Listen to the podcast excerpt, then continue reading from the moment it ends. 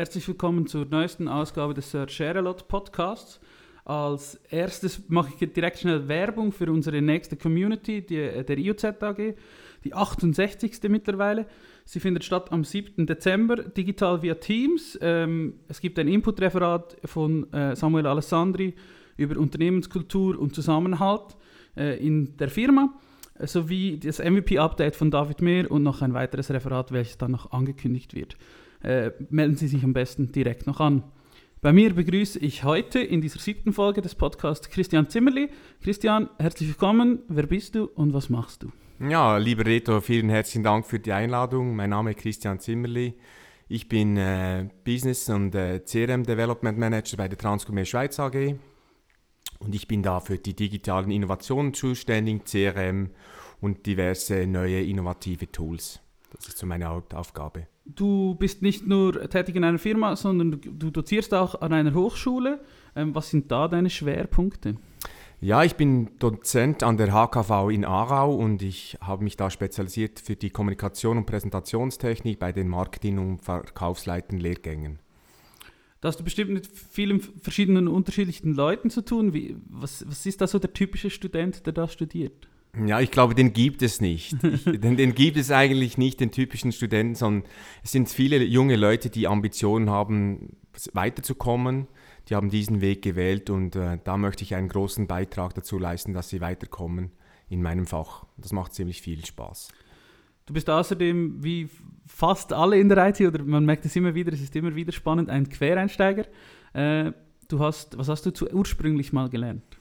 Ja, äh, ist jetzt auch schon irgendwie 20, 24 Jahre her. Ähm, ich habe mal eine sogenannte Polymechaniker, also Maschinenmechanikerlehre gemacht. Und dann bin ich über Umwegen, über vieles Reisen und temporäre Jobs bin ich dann ähm, in den Verkauf gegangen und habe mich immer stetig weitergebildet und habe so äh, die diversen Schritte eigentlich gegangen, die ich ja jetzt umgesetzt habe. Du bist bei dir für interne IT-Projekte zuständig. Ähm, du hast ähm, ziemlich viel Budget zu verantworten. Deine Firma, die Transcom, ist eine große Firma. Ähm, und besonders bei IT-Projekten ist man immer sehr darauf bedacht, äh, dass diese, die sind oft etwas komplizierter, weil man viele verschiedene interne Stakeholder hat. Ähm, und wir merken auch bei unseren Projekten, die oft äh, interne IT-Projekte von Firmen sind, dass es diverse Pain Points gibt. Was sind so bei dein, also nicht nur bezogen auf deine Firma, aber was ist ähm, in deiner Erfahrung, was sind die größten Schwierigkeiten oder Pain Points bei internen Projekten? Also ich denke, einer der größten Pain Points sind sicherlich das Stakeholder Management teilweise. Oder du hast Leute, die sehr, sehr motiviert sind, die hast du sehr, sehr schnell im, im, im Boot aber selbstverständlich hast du auch die sogenannten Brunnervergifter, oder?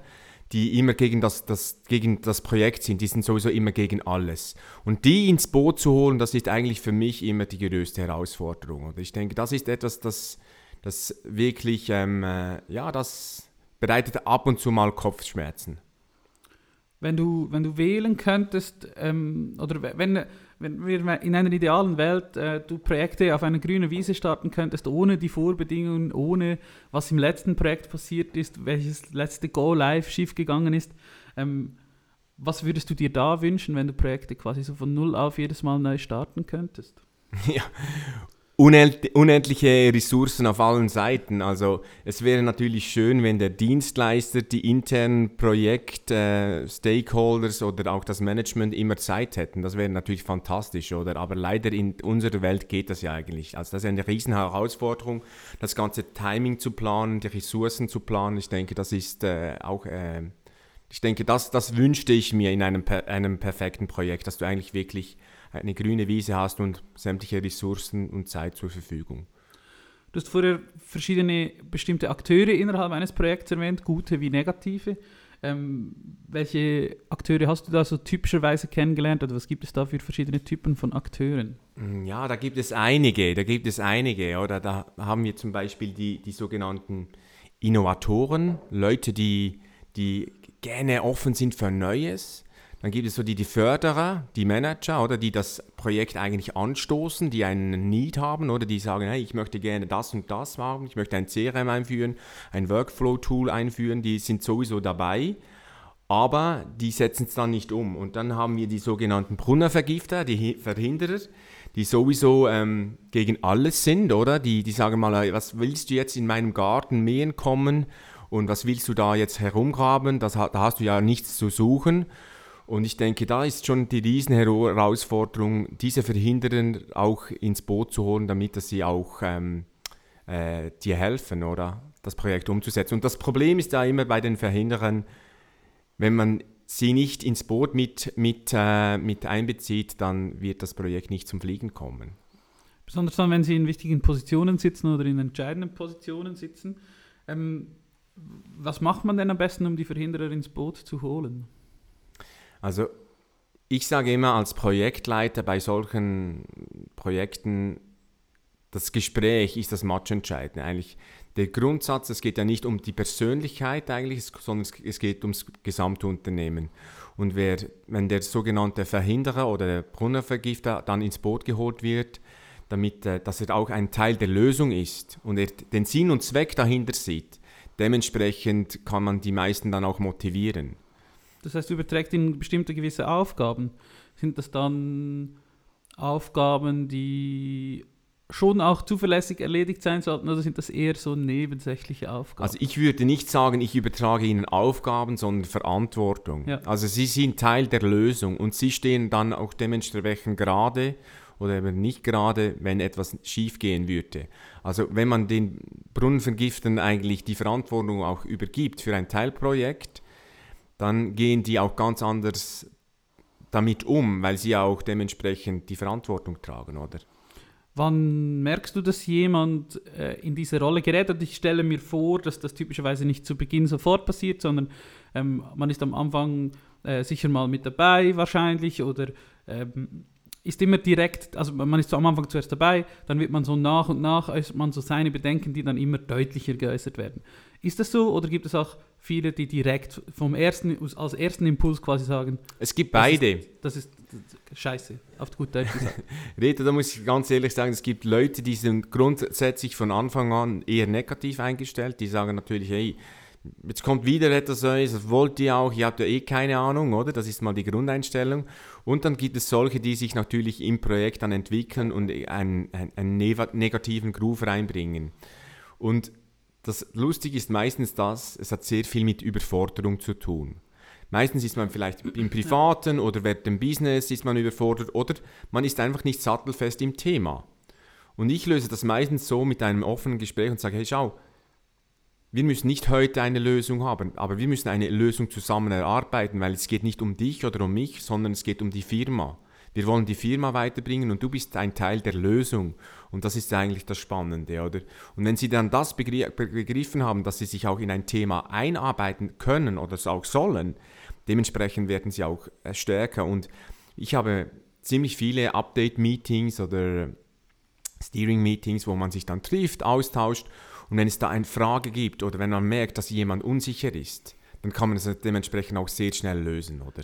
Ich habe mich gerade ähm, an einen Moment erinnert. Ich hatte gestern äh, mein quasi zehnjähriges Jubiläum bei der IOZ und ich kann mich erinnern, wenige Tage nach meinem Eintritt sind wir in ein Ausbildungswochenende gegangen, wie wir das jedes Jahr immer noch jetzt, auch jetzt noch machen. Ähm, und da hat Ihnen jemand äh, einen Vortrag gehalten von uns intern über irgendein Thema und ich äh, hatte dann so nach zehn Minuten irgendwie mal so eine Grundsatzfrage gestellt, so ich glaube, es war, was ist überhaupt eine Side Collection? Und ich war nicht der einzige neue Mitarbeiter an diesem Wochenende. Und ich habe den Leuten angesehen oder jemand, ich glaube, Josu hat mir das nachher gesagt, jeder war froh, dass ich diese Frage gestellt habe, weil niemand hat es gecheckt, wir waren wahrscheinlich eh auch, haben schon abgehängt, aber ich abgehängt habe. Und niemand traute sich die Frage zu stellen. Und Fragen zu stellen ist immer, äh, ich, man muss sich immer ein bisschen ein Stück weit offenbaren oder auch zeigen, dass man eben, mhm. dass man dann Schwächen hat gegenüber anderen die man in dem Moment mutmaßlich nicht sehen kann, aber meistens geht es den anderen ja auch so. Also es ist und es zeugt von einer guten Unternehmenskultur, dass man eben diese Fragen dann auch in diesen Meetings auch stellen kann, ohne dass man dann direkt belächelt wird, weil so kommen ja am Ende alle weiter oder mehr Leute weiter, die sonst vielleicht das nicht gemacht hätten. Also jetzt bin ich ein bisschen enttäuscht, Rita, dass ich gestern nicht dabei sein konnte an deinem ähm, Jubiläum, aber herzliche Gratulation. Dankeschön. Aber, aber äh, zu diesem Thema ist auch spannend. Also ich, ich liebe eigentlich Fragen zu stellen und ich sage Ja. immer, wenn ich zum Beispiel auch mit dir Kontakt habe bei der IOZ, dann sage ich immer, erklär's, wie, es, wie du das an deiner Großmutter erzählen wü- würdest, weil ich, ich bin grundsätzlich ja nicht ein Wirtschaftsinformatiker, oder? Und ich möchte es wirklich einfach erklärt haben, erklärt haben. Und ich denke, das ist, das ist die größte Herausforderung, dass man in Projektteams auch dementsprechend die gleiche Sprache spricht. Und wenn man den Leuten nicht die Möglichkeit gibt und sagt, hey, ähm, äh, erklär mir doch mal, wie es du deiner Großmutter erklären würdest. Dann, dann, dann verlierst du nur, oder? Dann Ja. hast du immer wieder diese Grundsatzdiskussion, dass die Leute das nicht verstehen. Und ich gebe eigentlich den Leuten immer Spielraum oder ich probiere es einfach ganz einfach zu erklären oder auf einem Flipchart aufzuzeigen Ja. oder was auch immer, damit dass die Leute das auch wirklich verstehen. Weil wenn sie nicht, nicht verstehen, dann reden wir die ganze Zeit um den Brei herum und das, das ist nicht lösungsorientiert. Und ich denke, da gibt es das, so das, das, das, das Coaching oder das Abholen und mit der Zeit kennt man ja auch die, die Leute, die im Projekt drin sind, oder? Ja. Und ich denke, das ist das, das People Management, das ist eine matchentscheidende Funktion, die als Projektleiter auch ziemlich nötig ist. Machst du das, das, die ganze Kommunikation selbst oder du hast jetzt so quasi von ein bisschen nicht unbedingt stufengerecht, aber zielgruppengerechter Kommunikation gesprochen. Machst du das alles selber oder gibst du die Kommunikation teilweise auch intern ab, damit die entsprechenden Stellen bestmöglich informiert werden, eben halt so, dass man sie da abholt, wo sie auch sind? Ja, also gru grundsätzlich ist es so, die ganzen Schulungsunterlagen oder Informationen, jetzt zum Beispiel von der Geschäftsleitung oder von zum Beispiel Verkaufstagungen oder was auch immer, die mache ich selber, oder? Aber ich habe schon eine, ein, ein, ein Gremium an Key-Usern, die mich unterstützen tatkräftig, aber die wichtigsten äh, Entscheide oder Umsetzungen, das, das läuft über mich oder online meistens. Und dann, also ich habe dich kennengelernt als sehr charismatischen, äh, als sehr charismatische Person. Du bist ein guter Verkäufer, denke ich, wo du mir persönlich jetzt noch nie etwas verkauft hast. Aber ich denke, du, du bist ein guter Verkäufer, du kannst Leute sehr gut ansprechen und man hört dir auch gerne zu. Ähm, und das ist wahrscheinlich ein bisschen eine Eigenschaft von dir. Oder was würdest du Leuten für Tipps geben, die vielleicht jetzt damit ein bisschen Mühe haben, bei sich in ihrer Firma mit internen Projekten die Leute richtig zu adressieren? Hast du da so auf die schnelle Tipps? Also Tipps. Grundsätzlich sprecht mit den Leuten. Also ich arbeite eigentlich fast 100% von zu Hause aus, aber bei mir ist schon das Matchentscheidende, wenn ich zum Beispiel an die Zent Zentrale gehe, auch nach Mosedorf bei Bern, dann ist es halt schon so, dann, dann setze ich mich mit sehr vielen verschiedenen Stakeholdern Ja. zusammen Ja, trinke mal einen Kaffee, erkläre ihnen mein Bedürfnis und sage immer auch, hey, wie kannst du mich unterstützen? Was kannst du Teil dazu beitragen, dass wir, dass wir effizienter werde, werden, dass es, dass es der Transgourmet in den nächsten fünf, sechs oder zehn Jahren noch, noch besser geht, dass wir sie bessere Prozesse haben. Und ich denke, wenn du dann live den Mitarbeitern auch am, am Tool zeigst, was du für Umsetzungen hast, dann, dann, dann sind sie begeistert und wollen auch Teil der Lösung sein. Und ich denke, das ist ganz, ganz wichtig. Und solange, dass man immer nur einfordert, habe ich immer ein bisschen das Gefühl, es ist immer ein Geben und ein Nehmen. Nur fordern ist falsch, oder? Ich schaue immer, dass ich die jeweiligen Abteilungen auch in den Proze Prozess integrieren kann, damit es ihnen auch besser geht. Aber das Problem ist ja meistens so, es kann gut sein, dass wir im CRM Anpassungen machen für den Außendienst, die super gut sind für den Au Außendienst, für mehrere Personen, über 50, 60, 70 Personen, aber die dann im Verkaufsinnendienst oder im Debitorenmanagement mehr Arbeit generieren. Und jetzt musst du mal dieser Abteilungsleiterin oder dieser Person erklären, ja, weißt du, an 50, 60 Personen geht es jetzt viel besser oder die haben viel einen be besseren äh, ähm, Prozess und du hast jetzt eine Stunde mehr Arbeit dafür. ja. Und ich denke, das ist eine riesen Herausforderung und das geht nur über Kommunikation. Und jetzt kann man sagen, ja, ich kann dir dieser Person eine Mail schreiben oder ich kann hinsetzen und sie ihr genau erklären. Dann versteht sie es auch und Ja. dann sagt, hey, da möchte ich wirklich ein Teil der Lösung sein. Und ich denke, das ist der matchentscheidende Punkt. Es geht sicher auch darum, eben sich einzufügen oder nicht einzufügen, das ist ein hartes Wort, aber so ein bisschen äh, wichtig ist, dem Mitarbeiter mitzugeben, dass es eben nicht um sich geht, sondern um das größere Ganze, damit alle gemeinsam schneller werden, was dann möglicherweise auch ein bisschen eine Verschiebung äh, der Arbeitsleistung bedeutet. Ja, es, es, geht, um, es geht um unsere, uns, um unsere Firma, Ja. oder? Es geht um das langfristige Bestehen der Firma und das muss dem Mitarbeiter klar sein, oder? Ein Teil vom Ganzen zu sein. Ich denke, da gibt es viele Herausforderungen, die zu lösen sind. Ähm, wir haben jetzt ein bisschen über die Verhinderer gesprochen. Ähm, mir ist noch aufgefallen, dass es auch die Leute gibt, die jeweils äh, nicht, die zwar verhindern, aber mit einer, die immer eine bessere Idee haben. Kennst du auch solche Leute, die zwar sagen, ja, ich finde das super, dass wir das jetzt in ein, deinem Fall oder eurem Fall mit dem CRM machen, aber es gibt noch Tool XY, das kann das viel besser. Äh, gibt es das auch? Oder hast, kennst du diese Leute auch? Die gibt es auch und die habe ich eigentlich auch sehr, sehr gerne, weil die sind grundsätzlich positiv auf neue Technologien eingestimmt. Ich würde sagen, die sind so Influencer oder die haben neue Tools, die, die interessieren sich für die Materie. Und da lohnt es sich, sich auch, auch diese, diese ähm, Leute als Sparring-Partner auszusuchen und dementsprechend auch einen Workshop auszuführen und why not, oder? Also da gibt es vielleicht auch ein anderes Tool, das noch besser wäre oder ein Prozess, den man noch besser machen könnte. Ich denke, die musst du im Boot haben, oder? Das ist ganz klar. Wenn du diese Personen äh, ansprichst, wie wichtig ist es da, wer kommuniziert? Du bist ja zwar wahrscheinlich eine, oder das ist ja typisch eigentlich so in solchen Situationen, man hat die von der IT oder man hat die von der Kommunikation oder die vom Verkauf oder was auch immer, die dann anderen Abteilungen irgendwelche Anweisungen geben, ohne eigentlich quasi eine Weisungsautorität zu haben. Man hat zwar eine Fachautorität, also man weiß, diese Personen kommen in ihrem Themengebiet sehr gut raus, aber sie sind halt keine Chefs grundsätzlich. Wie wichtig ist die Rolle der Hierarchie, gerade jetzt in Zeiten, wo es in Firmen keine Hierarchien mehr gibt? Ja, was ich merke, ist natürlich, betreffend Hierarchie ist es eigentlich so, dass man einfach die jeweiligen Manager schon im Boot haben muss. Also die müssen ja wissen, was im Hintergrund läuft. Die, darum ist es auch wichtig, dass die an den Updates-Meetings eingeladen werden, dass sie wissen, hey, wie sieht der Fahrplan aus, wie sieht die Roadmap aus, wo sind die Herausforderungen? Und wie ist die Ressourcenplanung in der jeweiligen äh, Abteilung, oder? Also es kann ja nicht sein, dass ich zum Beispiel ähm, über Ressourcen bestimme, die ja nicht in meiner Abteilung ja, sind. Genau. Und ich denke, das ist die große Herausforderung. Aber auch da sage ich auch wieder, dass, da muss man mit dem Management auch schauen, hey, wie sieht der, der Jahresfahrplan aus, der Monatsfahrplan aus, wann haben wir Kapazitäten, wann können wir diese Kapazitäten nutzen und flexibel einsetzen. Und dann ist das einfach eine Planungssache, oder? Und natürlich die Prioritäten betreffend IT, Sales, Marketing oder was auch immer, oder? Das ist eine riesen Abstimmungsarbeit. Also das darf man schon nicht unterschätzen. Also ich denke, das ist auch da wieder Management in der Geschäftsleitung die jeweiligen Themen zusammen besprechen, was sind die höchsten Prioritäten und was ist der Return on Investment.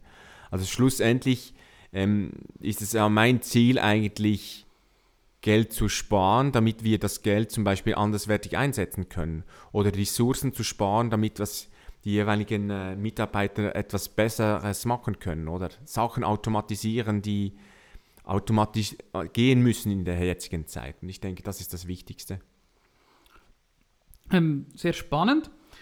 Du oder betreffend ähm, der Kommunikation durch Geschäftsleitungsmitglieder, hast du da, oder diese Abstimmung eigentlich, die, die du erwähnt hast, hast du da Tipps oder passiert das nur auf Gesprächen oder setzt ihr da auch, ist das Tool unterstützt bei euch in der Firma?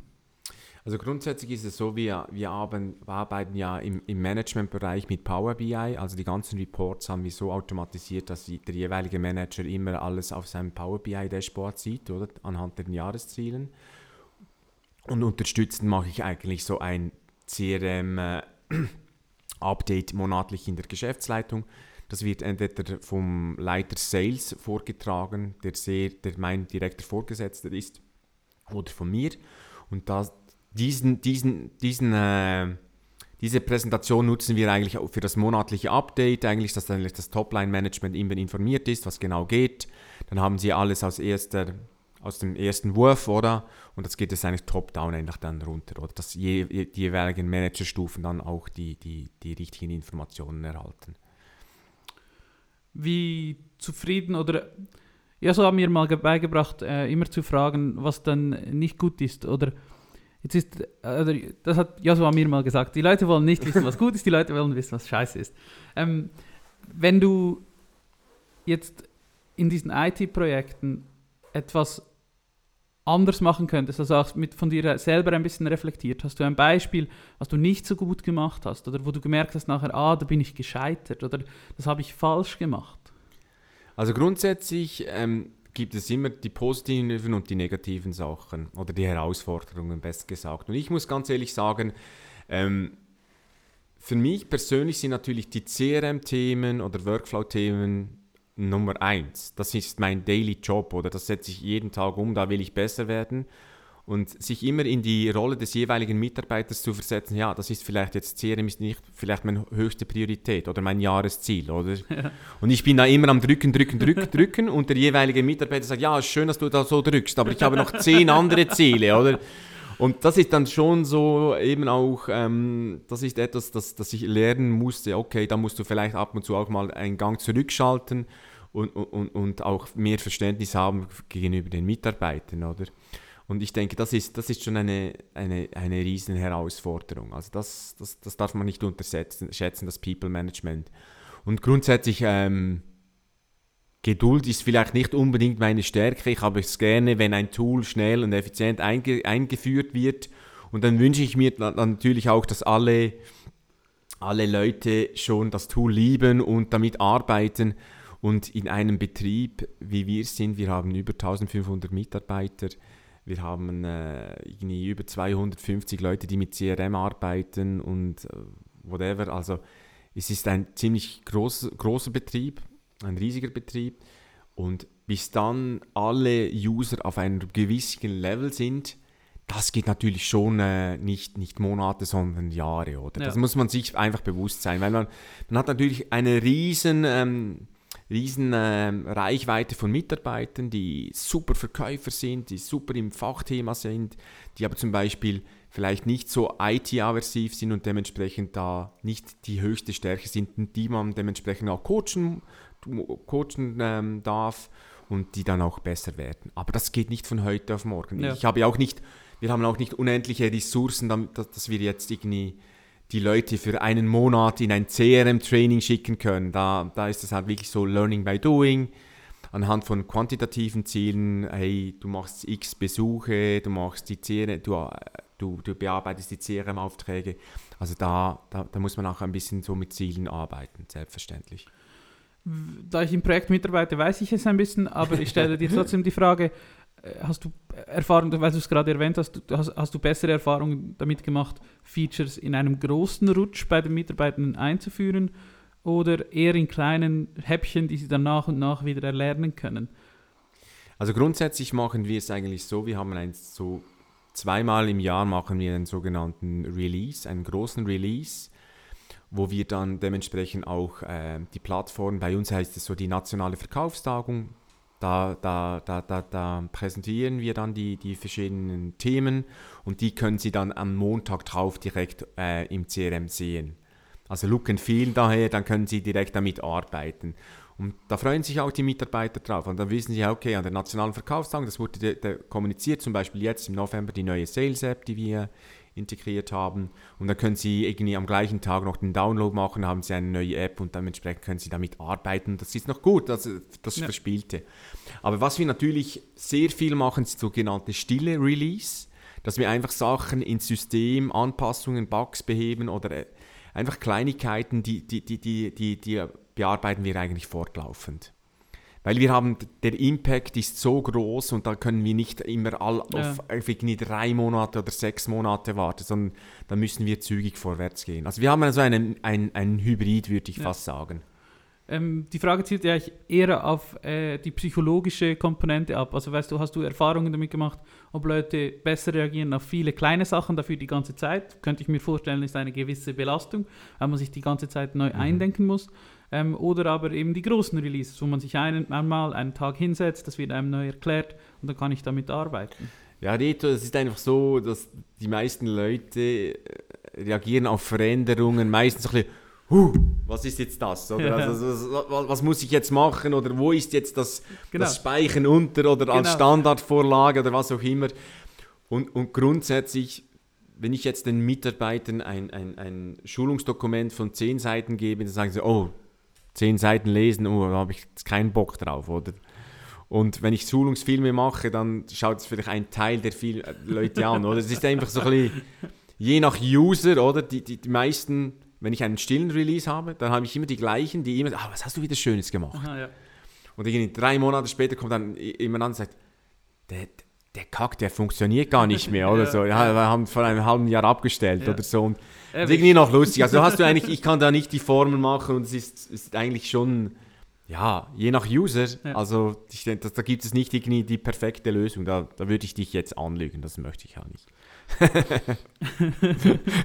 ja, das ist so. Es ist halt wirklich immer unterschiedlich und äh, jedem Fall oder in je, jedes Mal neu. Das ist ja das, was unseren Job so interessant macht, oder zumindest für mich so interessant macht, dass es jedes Mal neu ist. Ich komme jeden Tag zur Arbeit und mache etwas Neues.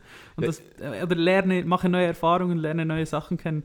Äh, und das ist das, was mir persönlich jetzt so besonders Spaß macht, weil ich das eben genau das mag. Das war ja bei dir auch spannend, als du ein, vor einem Monat bei uns warst, bei Transgummi und du die Besuchsbegleitung mit einem Verkaufsberater im Außendienst gemacht hast. Also du bist ja mehr im Hintergrund, hast die ganze die Geschichte teilweise gebaut und dann mal zu sehen, wie dann die jeweiligen Mitarbeiter mit dem CRM arbeiten, ist Ja. auch sehr, sehr spannend. Ja, das oder? war Also extrem spannend, äh, einen Tag mit diesen äh, Leuten zu verbringen, zu sehen, abseits von dem Projekt, was wir gemacht haben, einfach was sie diese den ganzen Tag machen. Das ist extrem spannend, finde ich, weil Leute machen so viele interessante Dinge den ganzen Tag, dass man eigentlich gar, das kriegt man gar nicht so mit, leider oft. Aber ich denke, das war, das war auch, ähm, das haben wir jetzt ganz vergessen eigentlich in, in unserem Gespräch, dass wir eigentlich gar nicht auf das eingegangen sind, betreffend auch Dienstleister. Also ich denke, Ja. der Mehrwert, also äh, wenn man mit externen Dienstleistern auch zusammenarbeitet, dass die da wirklich das Daily, das Tagesgeschäft auch kennen, das ist Ja. matchentscheidend. Ja. Also ich kann noch drei Konzepte schreiben, wenn du nicht verstehst, was mein Need ist, wenn mein mein Bedürfnis ist, wie willst du es bauen oder umsetzen? Da haben Ja. wir unendliche Fragen und da geht es immer ping-pong-mäßig hin und her. Und ich denke, da haben wir einen Riesenschritt gemacht, dass du eigentlich auch, ähm, ja, dass ihr von den Mitarbeitern her eigentlich zu uns gekommen seid und Ja. die Märkte, die Außendienstmitarbeiter oder unsere Hierarchien kennengelernt habt. Ja, genau. Ähm, und das wär, ist ja dann auch die Rolle der Kommunikation quasi, das den externen Dienstleistern so zu vermitteln, dass sie das verstehen. Ein Beispiel jetzt von diesem Besuch, als wir bei euch waren, äh, sind wir halt in, in einem Keller gestanden zwischen Kisten. dann, wie willst du da irgendwas, du hast keinen Internetzugriff, da kannst du nicht irgendwas in, irgendwo in ein System eintragen. Und das sind all solche kleinen Dinge, die dann ja relevant sind für alle Stellen. Das dauert dann jeweils, bis man das allen zielgerecht kommuniziert hat und herausgefunden hat, was es eigentlich ist. Ähm, du hast vorhin gesagt, äh, was, äh, wo du nicht so zufrieden damit warst oder wo du dich mit ein bisschen bremsen musstest und auf was bist du denn stolz oder was ist so äh, in deiner jetzigen Aufgabe passiert, wo du wirklich sagen kannst, das freut mich sehr, dass wir das geschafft haben, jetzt nicht konkret auf ein Produkt oder äh, in ein Release, sondern so, so, so generell, ich habe meinen Boss von dem und dem überzeugt oder so etwas. Ja, also grundsätzlich muss man schon sagen, wir haben mit CRM vor fünf, sechs Jahren begonnen.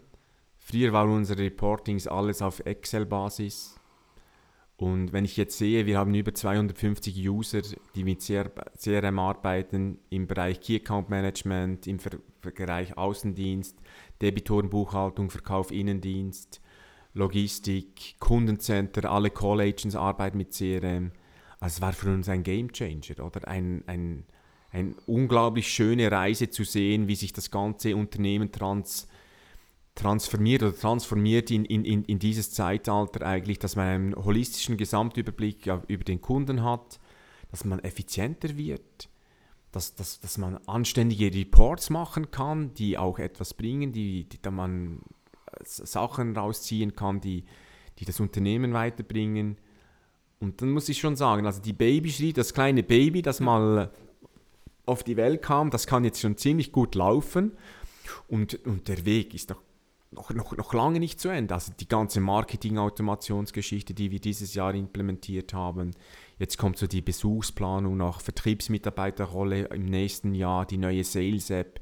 Hey, das ist gigantisch. Also da bin ich wirklich stolz darauf, ein Teil der, dieser Lösung sein zu dürfen. Und es ist genial, dass, dass wir so, ja, dass, dass, dass, wir, dass die, die Firma auch so offen ist, dass wir vorwärts machen können, oder? Ich denke, das ist mega ein, eine tolle Geschichte. Ja, das äh, sieht von außen auch so aus. Äh, ich glaube, ihr macht das wirklich super. Ähm, und ja, das wäre es eigentlich. Christian, äh, möchtest du noch etwas sagen? Ja, ich möchte mich noch ganz herzlich äh, für die Zusammenarbeit und für das nette Gespräch mit dir bedanken und äh, ich freue mich schon auf die Dinge, die wir noch anreißen werden. Äh, ich, dat, äh, ich freue mich auch. Danke, dass du gekommen bist. Äh, und äh, wir hören uns beim nächsten Podcast. Ich hoffe, du hörst danach zu. Du hast äh, den Podcast, glaube ich, vorhin noch nie gehört. Äh, jetzt bist du hoffentlich mit dabei bei der Hörerschaft. Sehr gerne. Dankeschön. Danke dir.